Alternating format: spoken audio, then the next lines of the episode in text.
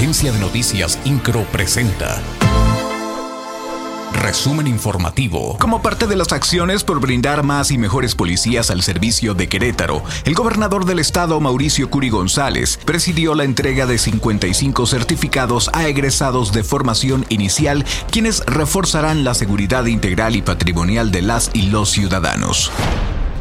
Con motivo de la orden de aprehensión obtenida por la fiscal general, se da custodia por mandato judicial en calidad de detenido al probable interviniente de los hechos que derivaron en la muerte de una mujer el 5 de septiembre en la capital del estado. En la carpeta de investigación iniciada con perspectiva de género, se ha integrado el resultado de la necrocirugía, misma que arrojó información relevante para la investigación, donde se advierte el uso de un arma blanca y se trabaja en el peritaje de mecánica de lesiones para el total esclarecimiento de los hechos. El imputado, quien se encuentra todavía hospitalizado, una vez que esté en condiciones de salud, será trasladado y presentado ante la autoridad judicial que lo requiere.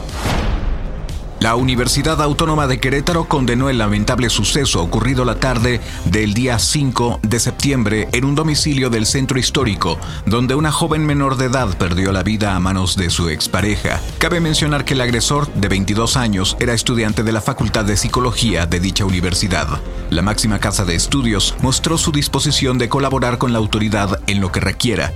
La rectora de la universidad, doctora Teresa García Gasca, manifestó su solidaridad a las familias de la víctima. El secretario de Desarrollo Urbano y Obras Públicas, Fernando González Salinas, dio a conocer que la próxima semana será abierto el puente elevado del proyecto Viaducto Santa Bárbara. Además, detalló que también se abrirá la vuelta izquierda en este puente. El funcionario estatal indicó que las obras del paso inferior continuarán y se pretende que queden concluidos en el mes de noviembre.